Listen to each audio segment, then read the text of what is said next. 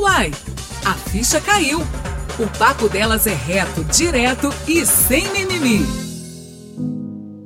Bem-vindas e bem-vindos! Eu sou Brenda Lara e é um prazer ter você comigo. O ano de 2020 chacoalhou a vida de todo mundo com a ameaça do coronavírus. Isso não é novidade para ninguém. Passado um ano, o Brasil ainda sente e muito os impactos da pandemia que não acabou. E dentro desse cenário, um dos setores mais atingidos foi o da cultura. De repente, nos deparamos com casas de shows, museus, teatros e centros culturais fechados. Em um curto espaço de tempo, produtoras e artistas tiveram que transformar a forma de fazer e levar entretenimento ao público. E a partir daí, lives para todos os gostos passaram a ser a nossa válvula de escape escape para manter a sanidade. Mas qual será o futuro da nossa cultura após o novo normal? É pensando no agora que um grupo de lideranças do setor resolveu se reunir no projeto Amanhãs Diálogos sobre o mercado cultural, o futuro das artes pós-pandemia. Quem nos conta tudo é a gerente do Sesc Palladium, Priscila D'Agostini, neste episódio A Cultura do Futuro. Mas é melhor ela mesma se apresentar. Priscila D'Agostini, seja muito bem-vinda ao podcast. É um prazer te receber aqui. Me diz, quem é você no mundo? Quem sou eu no mundo? Bom, Priscila é mãe, Priscila é uma empreendedora, é apaixonada pela cultura de maneira geral, muito interessada na articulação entre criatividade e gestão em todos os fazeres. É, também sou atriz, educadora e atualmente sou gerente do Sesc Palácio. Uau, que currículo, hein, gente? Tá vendo como é que nós somos várias em uma só? é, Priscila faz parte, faz parte. É, do nosso DNA, do nosso DNA mulher, né? Sim. Então, menina, Sim. nosso encontro aqui é muito feliz hoje, porque eu sou uma das defensoras da cultura há muitos anos cobrindo né, cultura, sendo uma repórter dessa área. É, e eu falo que a cultura é como se fosse uma filha minha, assim. Eu tenho um carinho muito grande e eu sei o quanto essa cultura transformou a minha vida e quanto ela pode transformar a vida de uma pessoa, de um país. E aí a gente está com um evento muito importante nesse momento, que é o projeto Amanhãs Diálogo sobre o Mercado Cultural, o Futuro das Artes Pós-Pandemia. É um evento que está sendo realizado online, aberto para todo mundo. Eu queria primeiramente que você nos contasse um pouquinho sobre esse evento. Bom, Brenda, é, o projeto ele surge é, como uma oportunidade de diálogo entre as várias lideranças do setor cultural, que vem de vários lugares.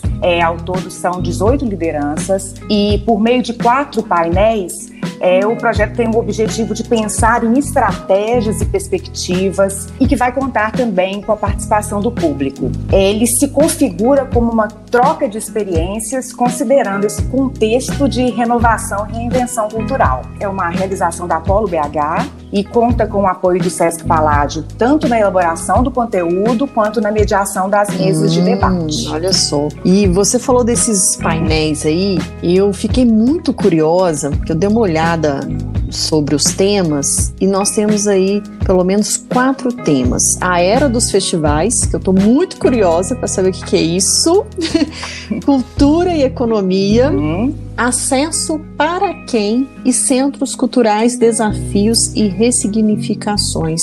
Assuntos muito pertinentes quando o assunto é cultura, né, Priscila? Exatamente. Nós estamos num momento crucial para a reinvenção. É, e essas temáticas foram pensadas justamente porque elas têm aderência a esse presente e com vistas para o futuro, né? Que vem por aí. É, na era dos festivais, por exemplo, o objetivo desse painel é discutir as perspectivas múltiplas, quais são os novos formatos possíveis, considerando esse atual cenário, e quais são as perspectivas futuras desses festivais, desses eventos. É, cultura e economia, papel crucial da cultura na recuperação econômica do país e quais são as estratégias que podem ser adotadas pelos profissionais da cultura, pelas instituições culturais e pelo poder público para superar essas dificuldades e recuperar a capacidade de produção do setor. É, acesso, esse termo que a gente ouve tanto qual que é o papel que ele tem ocupado nos centros, nos espaços culturais, né? mais que a estrutura, né? o que se tem feito para efetivamente proporcionar acesso, quer seja nas linguagens, nos formatos, na diversidade de programação planejada, nas plataformas, em iniciações e informações, e, por fim, os centros culturais tão impactados na, na pandemia? Quais as estratégias para se pensar em sustentabilidade, em novas formas de conexão e tendências e oportunidades, principalmente? E a ideia é que essa troca de, de experiências ocorra também por meio de cases, né, para dar uma visão mais prática mesmo é, hum, de todo esse hum, panorama. Olha só, nossa, eu amei essa ideia dos festivais. Assim, os outros assuntos, de modo geral, também são importantes, como eu disse, mas, gente, eu acredito que essa era dos festivais, quem não participou na época, que eu só conheço pela história, né? Eu não vivi isso, mas parece que era uma coisa que a cultura tinha um olhar diferente, né? Não sei, não sei nem assim, o que, que você tem para dizer também da sua experiência, mas a era dos festivais é uma coisa que marcou muito a quem viveu e quem assistiu a esses festivais da época, né? É. E é interessante porque você faz uma retomada, inclusive inclusive histórica, né, daqueles festivais de música que ocorriam em TV aberta, inclusive, e que mexia com todo um país. E aí você pensando, né, numa trajetória histórica, você inicia, né, você tem, você tem a perspectiva desses festivais e também os festivais atuais de artes cênicas, os festivais de literatura, de música, como repensá-los nesse contexto e futuro, pensando no futuro também, visto que ele tem, eles têm uma importância é, fundamental para público, para formação. É, no início da nossa fala, você mencionou né, da importância da cultura. Eu acho que basta a gente pensar o que seria da nossa vida sem música, sem artes cênicas, sem literatura, sem audiovisual. Então, por aí a gente tem uma dimensão da importância de reestruturar esse setor, da importância econômica e da importância vital desse setor também para as nossas vidas, para o claro. nosso cotidiano, para a nossa saúde uhum. mental, inclusive. Nós vamos entrar nesse assunto aí, nós vamos chegar lá.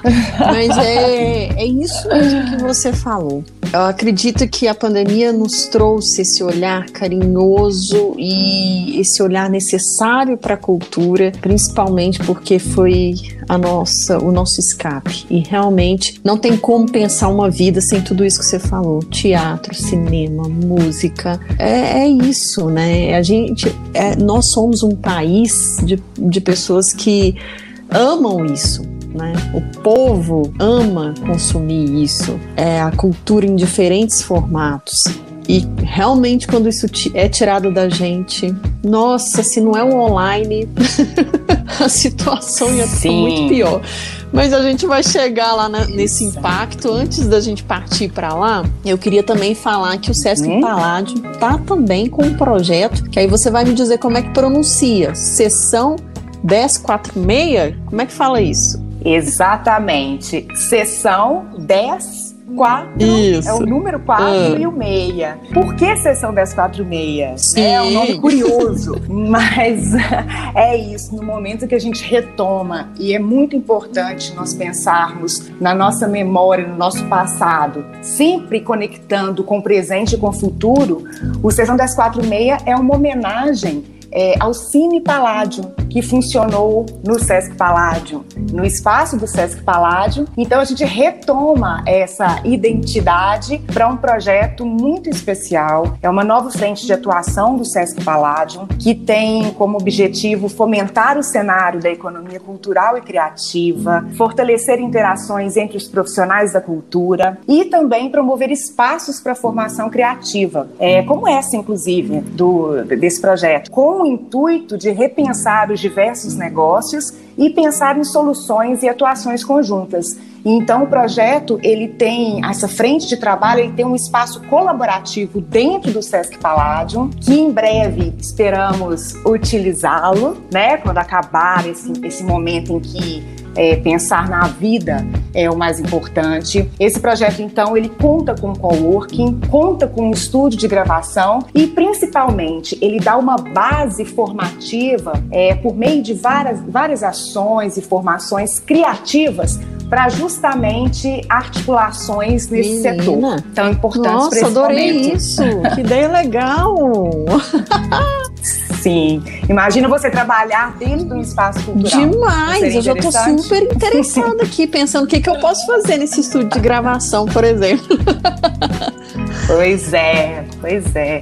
E mais importante, essa base para uma emancipação, para uma capacitação, para uma conexão entre os profissionais, né? Porque o grande diferencial desse projeto, ao meu ver, é que além de uma estrutura física para as trocas, tem também uma estrutura formativa para as trocas. E isso é, é bastante interessante num contexto em que a mudança hoje é a nossa rotina. A gente tem que acostumar e entender que a mudança vai fazer parte do nosso dia a dia. Então, nós temos que sempre buscar o, o conhecimento por meio de capacitações, articulação entre negócios. Afinal de contas, é, o segmento cultural e criativo é um negócio. Uhum. A gente tem que uhum. pensar em sustentabilidade e novas formas que extrapolam, inclusive, nossa, gostei demais. Parabéns para o uhum. Sesc Palladium por essa iniciativa. Poxa, é tudo que quem está à frente da cultura precisa, né, Priscila? É o que você falou, pensar a cultura, produzir essa cultura e pensar ela como uma forma de comercializá-la, sim, né? Sim. Quando é assim, acredito que todo grande acontecimento, né, dentro da esfera que você coloca aí, todo grande acontecimento, como é o caso de uma pandemia, que tem um impacto avassalador, tanto social quanto econômico, ela também acelera processos de aprendizado e acelera mudanças e tendências que já estavam postas, como é o caso da transformação digital e todos os impactos decorrentes dessa mudança. A cultura, né, que tem um conceito amplo e ela é intrínseca ao ser humano, né? Ela é intrínseca a uma sociedade, porque além do fazer artístico, são os conhecimentos, os saberes, os fazeres e as funções de um povo. Só que quando a gente coloca a lente no setor cultural e na cadeia produtiva da cultura, é, nós percebemos que a capacitação para aprimorar esses negócios ela é latente. Né? É um setor que aí nos últimos estudos ele movimenta cerca de 4% Muita do PIB coisa. nacional, né? segundo as pesquisas dos últimos anos. Então, quando a gente pensa num projeto desse, quando a gente pensa que nós precisamos alavancar essa economia, a gente percebe que a frente colaborativa,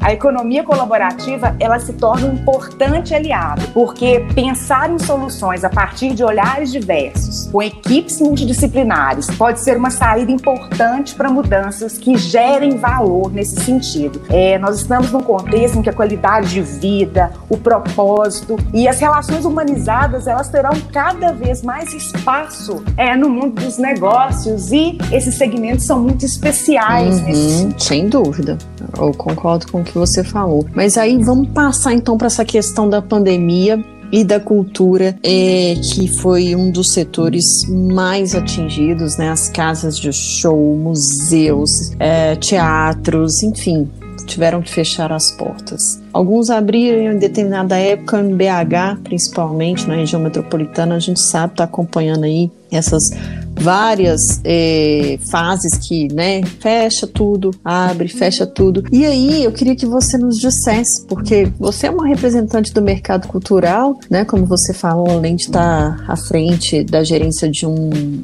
de uma casa muito importante, que é o Sesc Palladium, aqui em BH. É, você também é atriz, então convive com essa cultura o tempo todo, mais perto, né? Tá ali nos bastidores. Então, como que foi? Como é que você viu esse impacto da pandemia de coronavírus no setor cultural, até no próprio Sesc Palladium, que eu acredito devia ter já uma programação toda para 2020 e 2021 também. Como é que foi isso aí, Priscila? Bom, o impacto foi avassalador. É, o impacto maior foi em relação à programação presencial, ao público, as conexões presenciais que a gente tinha, a toda uma, uma programação que foi planejada previamente Então, nós tivemos que ajustar, né, adiar muitos eventos, vários outros foram cancelados. E nós, como equipe, percebemos a necessidade de, de, de, reinventar, de pensar em novos formatos, porque o interessante é que o setor cultural e no âmbito mais amplo, o setor criativo, ele tem uma capacidade enorme uhum. de reinvenção.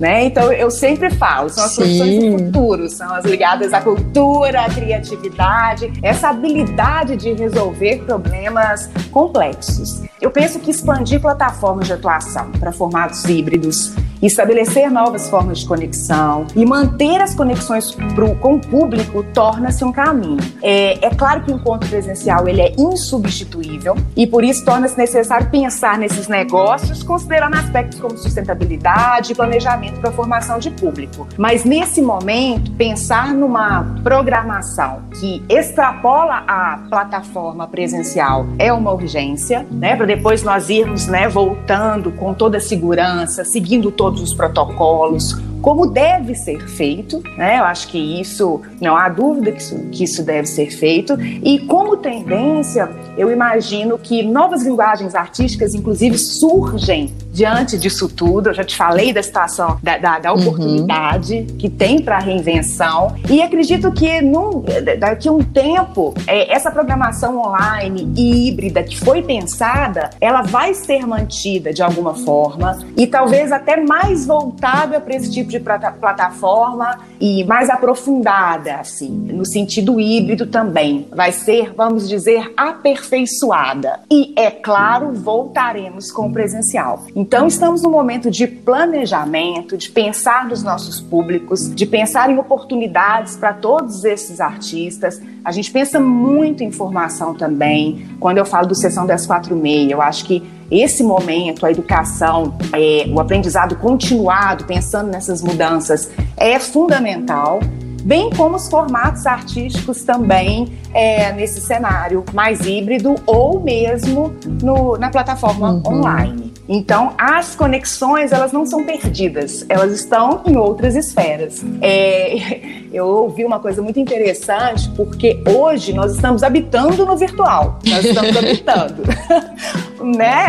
Nós estamos aí. Mas essa maneira de habitar o mundo, é claro que ela vai né, retornar, a gente volta para o presencial. E esse formato mais múltiplo também é uma tendência, como eu já mencionei, ela vinha até antes da pandemia. Uhum. A gente pode estabelecer conexões com outros locais que o presencial, inclusive, não dá conta. Projetos que ampliam o espaço da cidade, por exemplo. Né, que contam com pessoas ou com públicos de diversos outros lugares do Brasil e do mundo. Então, personalizar esses projetos que hoje por uma questão de necessidade, atuamos exclusivamente, quase exclusivamente com eles, é, se coloca como importante tendência e oportunidade para esse setor Não, também. E assim, eu fico muito feliz de ouvir isso, de verdade. Não, sabe por quê?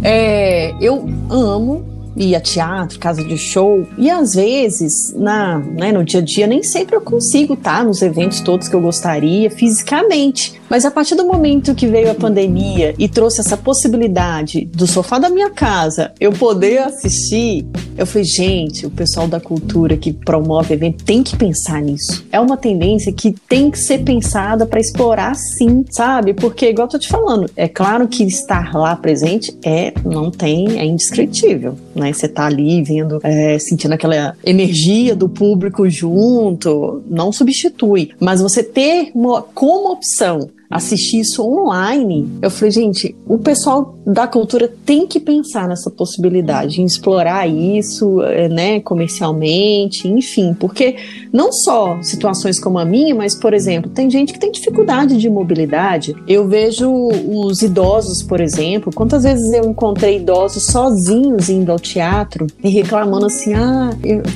não arrumei ninguém para vir comigo, mas eu queria tanto assistir, sabe? E eu fiquei pensando, poxa, isso vai abrir um público também, porque os idosos amam também cultura, né? Assim, poder assistir coisas diferentes, ter acesso dentro da própria casa. Então, por que não proporcionar isso? É muito bom isso de vocês, sério. Claro. E assim, é, são experiências uhum. distintas né? Claro que são. Agora, aprimorar essas experiências, porque estamos numa fase, ao meu ver, nós estamos Sim. testando né? Nós estamos por um momento assim, passando por um momento de experimentar, porque todos nós fomos pegos de surpresa por esse cenário. Então, essa tendência ela foi acelerada. Agora você já começa a perceber que há experiências mais personalizadas, experiências mais voltadas para essa plataforma, porque mais uma vez, o presencial é insubstituível, mas a experiência com o híbrido e com o virtual, ela pode ser uma oportunidade, como você mencionou, muito potente. Então, eu acho que isso não vai ser perdido. Esse aprendizado não vai ser perdido. Ele será aprimorado e personalizado. Nossa, muito bom. Muito bom mesmo. de verdade. Eu fico feliz de saber que vocês estão pensando nisso, porque é o que você falou, a gente é pego com as calças na mão, né? Vamos dizer assim.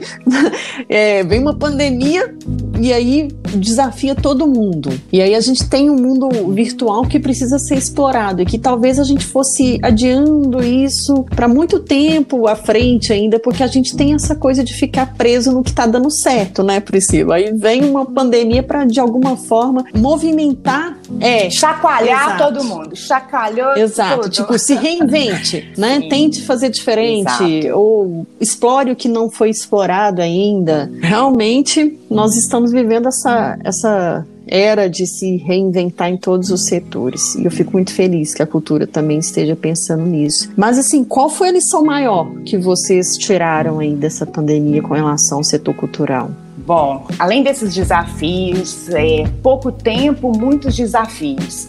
Então, é, eu falo pelo, pelo Sesc Paládio, como foi nosso processo de aprendizado. Nós aprendemos a ter uma escuta muito mais ativa à opinião do outro. Né? Percebemos que o encontro de equipes multidisciplinares para resolver problemas é cada vez mais potente e isso me instiga muito, uhum. sabe?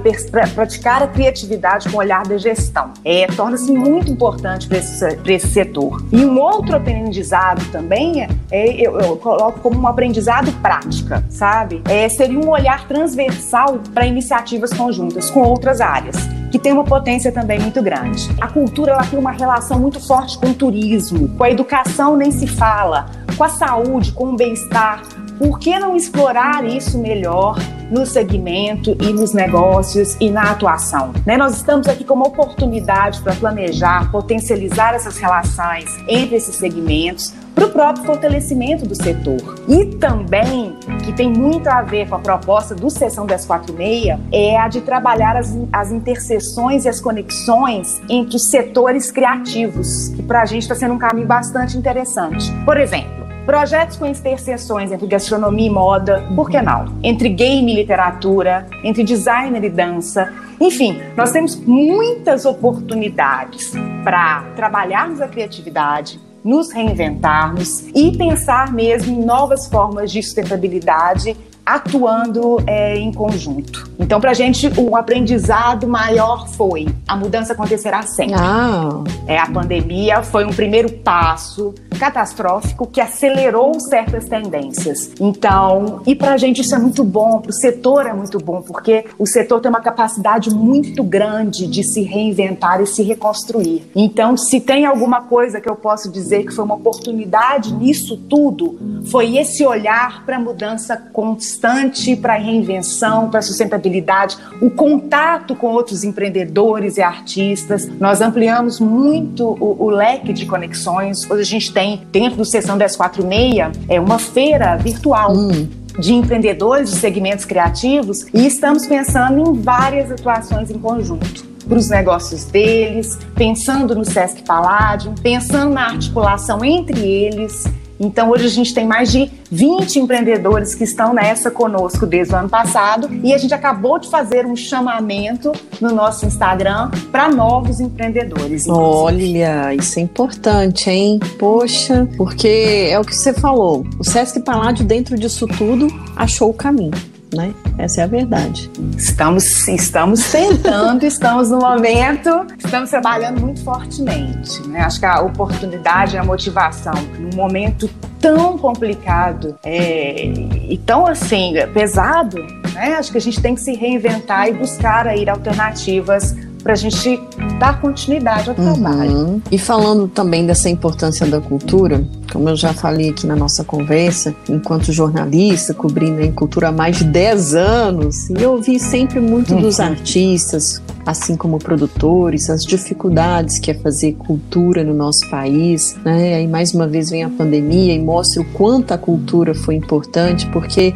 foi o que nos restou de entretenimento em nossas casas, né? É, é o que você falou também, a saúde mental ficou mais equilibrada por causa da arte, seja por meio da música, das atrações é, teatrais, enfim. E aí, é, eu queria que você também nos trouxesse esse olhar seu de atriz, de gerente de uma casa, mais uma vez, que promove grandes espetáculos. Como que você vê a pandemia escancarar a importância da cultura no nosso país, uma área que é sempre deixada de lado, né, Priscila? É uma área vital, né? A cultura alimenta a nossa alma como negócio, eu acho que você coloca aí o olhar e a lente nessa questão por muitos anos, né? Nós estamos nós somos dependentes, né, muitas vezes, de incentivos fiscais. E aí nós sabemos que isso é um processo que a gente não vai resolver amanhã.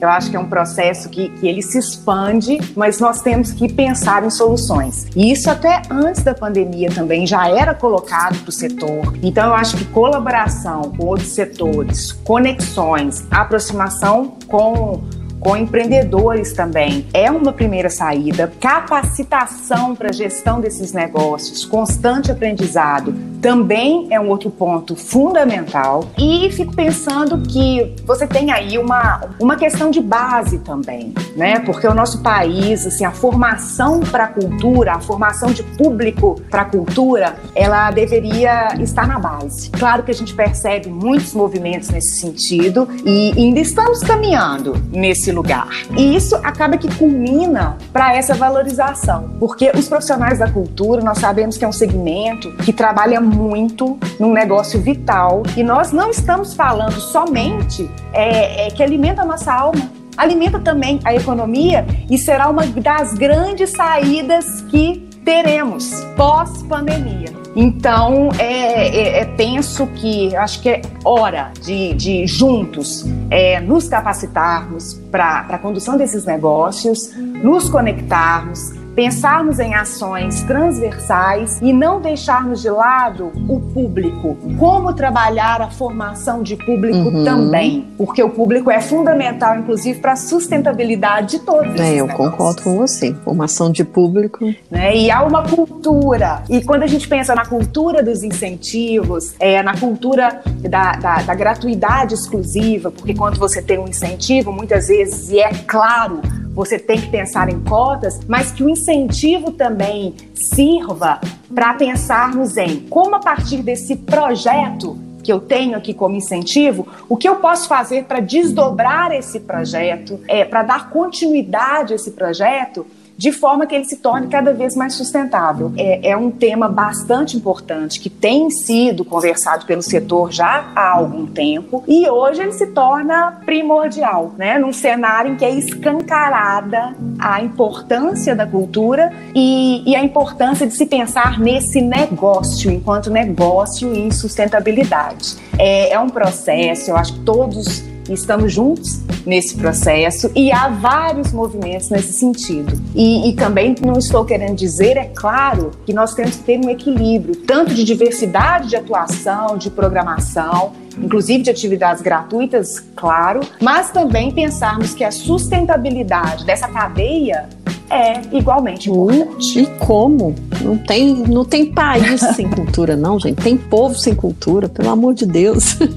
Exato. E se você olha para fora, você é, percebe que essas articulações são muito construídas. Cultura e turismo, cultura é. e educação, né? Essas articulações entre os segmentos, essas áreas, elas são elas são muito articuladas em muitas vezes e isso é fundamental, inclusive, para a economia. É, e você falou uma coisa que eu tive a oportunidade de ver isso na prática mesmo. Eu já tive a oportunidade para fora do país e eu fiquei impressionada como é que eles exploram isso aí que você acabou de falar, o turismo com a cultura lá. E assim, explora é, é em todos os sentidos. É desde a conservação daquilo que eles estão colocando para ser atrativo cultural, sabe? Até esse planejamento aí, né? Essa, essa, como é que fala, gente? Essa condução do turista que vai, por exemplo, por exemplo, à França e vai ali, tem que passar pelo Louvre, por exemplo, né? Então, assim, você sabe que parte do seu roteiro não é só conhecer o país, mas também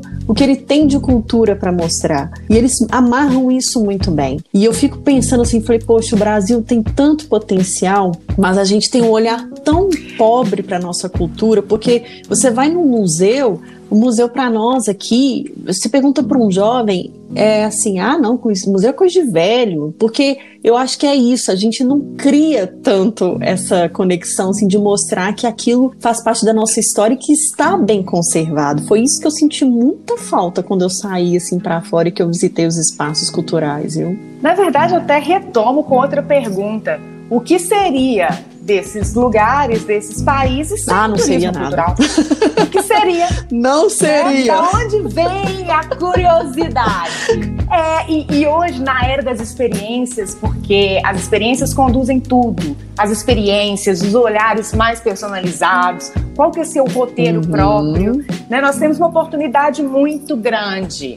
É, e eu falo aqui em BH, inclusive, Belo Horizonte, olha o Sim. carnaval. Olha, olha essa iniciativa do carnaval e BH se tornou um ponto muito importante, uma cidade muito importante, onde as pessoas vêm passar o carnaval. Estou dando um exemplo aí mais recente né? Mas assim, é essa conexão também entre agências de turismo espaços culturais, há uma iniciativa muito importante nesse sentido acontecendo atualmente, que eu acho que irá culminar em excelentes frutos. É, e eu acho que é ampliar esse olhar que muitas vezes é engessado e realmente articular, porque o Brasil, em termos de turismo cultural, eu não preciso nem dizer o que nós temos. Nós temos muito mais do que mostramos e qualificar esse serviço para que ele seja sustentável é o desafio aí que é colocado e a gente precisa trabalhar nesse sentido, considerando nossa economia. Eu concordo com você. Concordo demais da conta. É, é isso mesmo. Você falou tudo. É a gente ter esse olhar, principalmente é o governo, né? Assim, de modo geral, e não é o governo atual, não, tá, gente? É qualquer governo, porque o país vem nessa, nessa é, a cultura, né? Vem aí mancando com a bengalinha dela, assim, ó, custando a caminhar né, Priscila? Se não são as iniciativas uhum. privadas, se não são, por exemplo, ali o, a Praça da Liberdade, aquele complexo, se não são as empresas para pegar esses locais de visitação e realmente dar a cara que merece, ah, a gente teria muito menos que a gente tem hoje. É muito triste isso. Exato, exato. Mas é, oportunidades aparecerão. Acho que está tendo uma mudança, né? Estamos em um momento de mudança e transformação. Nós estamos num período de transição muito importante para ampliação uhum. desses olhares. E a partir do momento, então, que você começa a ampliar, por exemplo, o circuito Liberdade, Vários espaços culturais atualmente entraram no Circuito Liberdade, inclusive o Sesc Paládio. Nós estamos formalizando essa entrada do Sesc Paládio e de outros espaços e centros também em Belo Horizonte, por exemplo. Então, essa conexão entre poder público, iniciativa privada e segmento do turismo e o próprio público em ações formativas, porque a gente tem também o turismo cultural, a gente também tem o turismo, inclusive, e ações que envolvem educação, temos o turismo turismo de negócios. Então, estamos caminhando nesse sentido e realmente vai ter, isso acho que impacta fortemente. A gente está pensando né, no futuro com ações agora, mas um futuro próximo. Amém! com movimentos agora do presente. Eu vejo isso com muito bons olhos. Estamos na era da experiência. Opa! Não podemos deixar isso Jamais! Opa! Né? A oportunidade está aí batendo na porta. E Brenda, aí eu começo a falar, eu começo a empolgar, porque esse tema realmente me aguça todos os meus sentidos. Quando a gente fala de setores criativos, eles têm um papel fundamental, né? Eu tô falando de futuro, nós estamos falando de futuro, mas o futuro tá ali, uhum. né? É, você tem um futuro muito próximo ali. E essas profissões que têm a criatividade como elemento propulsor, eles têm um lugar fundamental nesse sentido em um mundo cada vez mais automatizado. É que vai nos exigir cada vez mais condições para a solução de problemas complexos. E recentemente eu estava lendo sobre um estudo sobre novas profissões e estima-se que 85% das profissões de 2030 ainda não foram inventadas. E a maioria delas está ligada ao setor criativo. É, é uma loucura isso, né, menina? Ou oh, eu, eu vejo alguns estudos desses, realmente eu fico enlouquecida de saber que essas profissões ainda não foram criadas vão ser criados agora. O momento é agora. Acho que não adianta a gente ficar pensando só no futuro passado. O momento é o presente. Então, que costura que eu estou fazendo? Considerando o passado, a gente não pode desconsiderar o passado nunca, porque a história é fundamental. Agora, como a gente reconfigura esse presente com vistas para o futuro? E o segmento cultural e criativo, ao meu ver, está com a faca e o queijo nas mãos, falando assim de uma maneira bem mineira, para a gente fazer esse movimento. É, e eu concordo com você, gente, ó. A Priscila tá dando uma dica aí, hein? Ó, pega a dica aí, não deixa passar essa ficha aí, não. Deixa ela cair aí. Ô, Priscila, é. pois é. E é. qual é a sua expectativa para 2021 em termos de cultura? Ou você acha que dá para desenhar um cenário melhor em 2022? Como é que tá aí a sua expectativa? Complicado falar sobre isso. Acho que é um cenário que muda constantemente, mas é, atualmente o que a gente tem de perspectiva é que esse ano a gente ainda continue pensando em uma programação online ou híbrida, né, caso seja possível, e se for possível com todos os protocolos, mas acredito que voltemos é, ao presencial, para esse lugar de retomada a partir do ano que vem. É uma perspectiva aí considerando esse cenário que a gente vem acompanhando, né? O contexto que a gente vem acompanhando diariamente. Mas isso não significa que não temos que nos movimentar agora, porque se a gente não se movimenta agora, não planeja agora, não realiza agora, não se conecta agora, o ano que vem acaba ficando uhum. perdido também.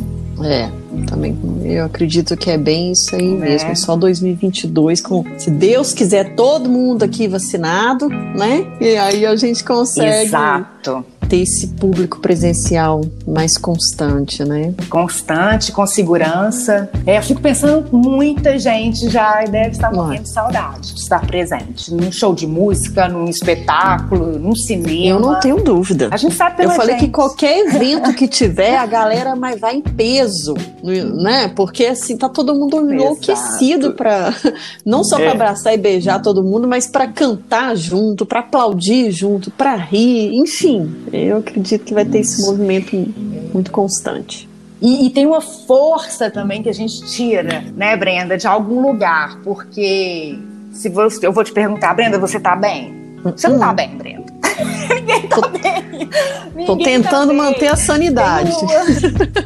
Exatamente. Então, eu acho que é o momento de tratar as pessoas também com afeto, com generosidade. Então, é um momento propício mesmo para colaboração porque tem mais de um ano, é. né? Fez um ano que a gente está nessa situação e eu acho que conectar com as outras pessoas de diversas formas e trabalhar a escuta e a empatia nesse momento também nos ajudará muito. Eu digo no âmbito pessoal quanto profissional também. Pensando mesmo nesses novos negócios. Então, trabalhar a empatia para conexão, nós já temos aí um caminho aberto bastante promissor. Concordo. Um livro, uma série um filme, uma frase, uma fotografia ou um qualquer coisa. Menina, me diz, nós temos esse quadro aqui de dicas e claro que a nossa dica é sem dúvida esse projeto Amanhãs, né, diálogos sobre o mercado cultural, mas dentro desse projeto que eu tô amando já e espero que tenha mais outras edições até que a gente consiga, né, chegar a um ponto de cultura que a gente deseja dentro das possibilidades que existem no nosso país. Mas temos aí dois espetáculos, né? Conta pra gente que são as nossas dicas de hoje, Priscila. Fala aí, o que, que vem aí para todo mundo curtir? Exato. É, a minha dica para a gente fazer a costura desse projeto é, são dois grandes trabalhos que foram produzidos pela Polo BH em anos anteriores. É, e que estarão disponíveis no cana nos canais do YouTube do Sesc Minas e da Polo BH. É, um deles é o espetáculo Belle, da Cia da Débora Coker, espetáculo inspirado no romance Belle de Jour e associado também a outros espetáculos da companhia. E temos também o espetáculo Olé, é Tempo de Música, criado e produzido pela Polo, que rodou cidades brasileiras e que tem a direção do maestro Marcelo Ramos.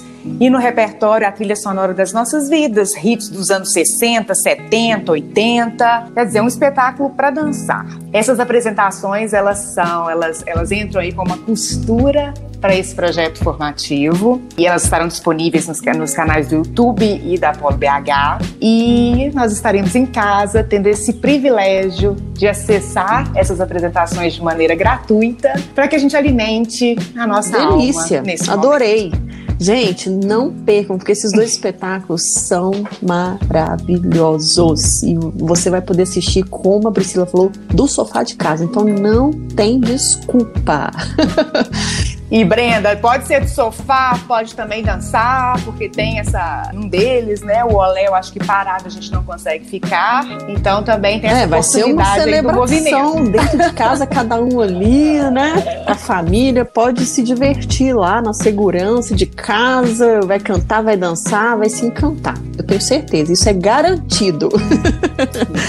É, são. são espetáculos. E só para fechar mesmo. essa dica, eu vou terminar aqui esse quadro com uma frase de uma né, dama do teatro, Fernanda Montenegro, que diz que um país sem cultura é um país sem educação. Que é esse desmonte geral da cultura que a gente vem dizendo, que não é de agora e que a gente precisa, de uma vez por todas, voltar nosso olhar para esse setor maravilhoso, transformador, gente. Então é isso: um país sem cultura é um país sem educação. A Fernandinha resume tudo que a gente falou aqui né, Priscila? Exatamente. Sem nenhum comentário. É isso aí. Bom, gente, Só para a gente fechar aqui esse evento do projeto amanhã, né, dia 15 e 16 de abril. Quem quiser, se inscreve lá na simpla.com.br, é de graça. Vamos nos inteirar do que vai acontecer. A Priscila já falou que tem gente, ó, cabeça pensando ali junto para poder fazer essa cultura bombada aqui para frente, para a gente ter mais recorrência, acesso, né, Priscila? Vai, fala aí, convida todo mundo, vai. Exato, gente. É a participação de todos, todos os interessados é, seja público, produtores, é, empreendedores do setor, artistas. É muito importante a participação de vocês nesse debate. É, Para esses quatro painéis, contaremos com lideranças do setor privado e também do, do poder público. Então, vai ser um debate bastante enriquecedor, com vistas a trocas de experiências e para a gente pensar mesmo em soluções de uma maneira conjunta nesse momento que tanto. É isso mesmo tanto pede. Boa, tipo parabéns por vocês estarem com essa iniciativa, de verdade, isso é muito importante. Então, gente, quem depois perder algum painel, vai poder ir lá no canal do YouTube também do Sesc, né, e da Polo BH, Sesc em Minas, para poder conferir esses painéis também, assistir quantas vezes for, pensar sobre, enfim, fazer a própria reflexão, né, Priscila? Exatamente. Ficaram disponíveis também para quem quiser rever, inclusive e também acessar para quem não tiver é aí. de acessar. Priscila, ao... muito obrigada. Foi ótimo falar com você, trazer seu olhar para a cultura, essa área que eu amo tanto, como eu falei, que eu acredito tanto no poder de transformar vidas. Foi uma delícia conversar com você. Nossa, eu também agradeço, agradeço muito pela oportunidade. Achei uma conversa gostosa, leve e uma conversa Sem dúvida, é o que a gente mais quer, esperança de dias melhores e através da cultura. Ó, entrou Exato. aqui pra rede, não sai mais, tá? Vamos continuar esse debate aí em outras conversas, por favor. Esteja, nós estamos aqui com as portas abertas no UAI. Então, fique à vontade, seja muito bem-vinda aqui. Muito obrigada e conte comigo, com a equipe do Sesc Palladium, sempre que Opa, precisar. Adorei. Estamos à disposição. Priscila, muito obrigada mais uma vez e um beijo. Um beijo. Assimilar tudo o que aconteceu desde que o coronavírus chegou ao mundo ainda não é possível, mesmo porque estamos vivendo essa pandemia. Porém, se quisermos projetar o futuro, precisamos agir desde já, mesmo que o fazer e viver da cultura no Brasil ainda seja um desafio para o setor. Mas é fato que o presencial e o virtual terão que encontrar a melhor forma de seguirem nesse caminho sem volta. Se por um lado teremos um público ávido com saudades de sair de casa, por outro, teremos aqueles que se adaptaram a assistir um filme ou peça teatral no sofá de casa. Este foi mais um podcast Uai, a Ficha Caiu. Como você já sabe, nosso encontro é toda sexta-feira, mas durante a semana a gente continua essa prosa no Instagram, no arroba Uai, a Ficha Caiu. Vai lá! Ah, aproveita para compartilhar com alguém esse podcast. Vamos fortalecer essa rede. Fique à vontade também para sugerir outros temas que você queira ouvir aqui. Um beijo e Viva a cultura! Até semana que vem!